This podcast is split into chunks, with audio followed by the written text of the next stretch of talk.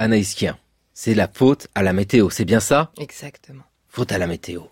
We thought we'd give you a update on the hurricane. We got lucky in Florida, very, very lucky indeed. Uh, we had actually our original chart was that it was going to be hit. Donald Trump s'est fait spécialiste météo ces derniers jours, Anaïs, en affirmant que l'ouragan d'Orient passerait par l'Alabama. Oui, on imagine la panique là-bas. Oui, finalement, l'ouragan n'a jamais touché le continent, au grand soulagement des habitants et sous le regard médusé des fonctionnaires de la météo américaine qui n'avaient jamais évoqué cette possibilité.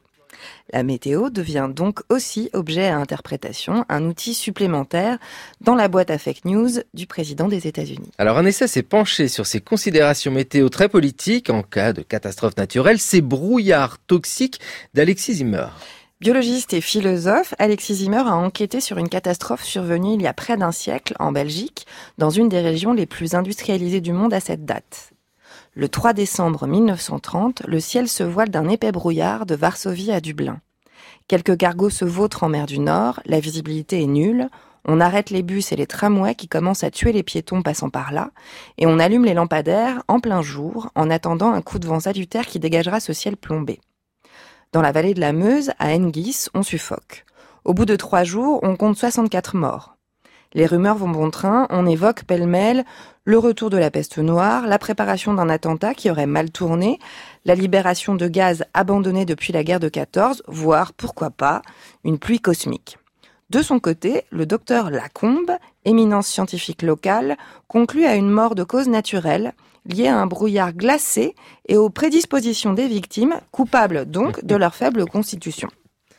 Toutefois, par prudence, décision est prise d'inhumer les cadavres au plus vite et sans autopsie pour contenir une possible contamination. Oui, j'adore qu'ils soient coupables par leur faible constitution. Ah, c'est malin ça. Bah oui, c'est asthmatique, vraiment. Alors on commissionne, on enquête, on analyse et un an plus tard, ça y est, il y a une explication plus ou moins satisfaisante. Les experts ont découvert avec un peu d'étonnement que le jour de la catastrophe, les particules industrielles étaient en quantité normale dans l'atmosphère, normale pour la région. C'est-à-dire que dans l'air de la vallée se trouvaient habituellement toutes les composantes de l'acide sulfurique. Ce cocktail toxique coutumier est dispersé par les vents, sauf dans quelques cas très exceptionnels, comme ce jour de décembre 1930. Le récit officiel de la catastrophe est enfin établi. Tout était ordinaire ce jour-là, à l'exception du hasard du temps qu'il faisait. La nature a tué au moyen de la pollution, une nature perverse qui transforme les activités humaines en armes de destruction massive. Oui, autrement dit, c'est la faute à la météo, donc tout le monde quand même euh, n'est pas convaincu de cette analyse.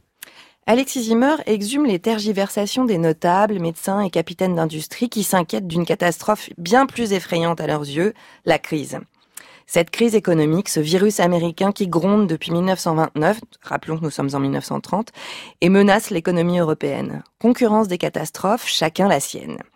Et puis d'habitude, ça n'arrive pas, alors quoi, fille des rumeurs populaires sur les odeurs nauséabondes quotidiennes ou sur les oui-dire de dégazage de nuit qui abîment les champs. L'industrie ne peut être mise en cause, on n'arrêtera pas les usines. Par contre, on concède à partir de ce jour-là une alerte météo, une alerte pour nous dire que la nature s'apprête à sévir. Attention à la nature, brouillard toxique d'Alexis Zimmer, c'est aux éditions Zone Sensible. Merci Anaïs.